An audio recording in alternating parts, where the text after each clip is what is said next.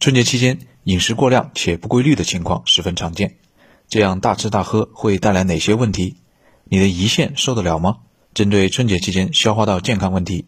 新华社记者采访了中南大学湘雅二医院普外胆胰外科和代谢外科主任刘威博士，我们一起听听专家怎么说。胰腺大家都应该听过这个名词，这个名字其实还是很可怕的，对一些病人来说有时候是致命的。胰腺的话产生胰液的一个器官，胰液的话就是帮助我们消化几乎所有的食物都通过胰液来进行消化。当我们吃的特别多的时候，胰液工作就特别大，那么产生的胰液就特别多。如果这时候有某些原因，比如说你本来就很胖，有高脂血症，或者说你本来就有胆道的结石，这个胰腺的出口又不是很通畅，或者是你喝了酒，酒对胰腺有损伤。这些诱因的话都会导致胰腺炎的发生，那么一旦发生胰腺炎之后啊，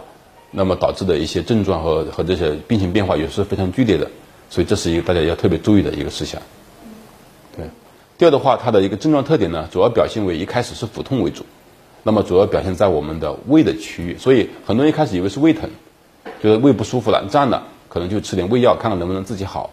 那么这种胰腺炎导致的胃疼呢，往往很难自己很快就愈合，呃，很快就缓解。那么它通过在上腹部疼痛中，慢慢的蔓延到肚脐眼周围，甚至是整个腹部都可以引起呃比较明显的疼痛。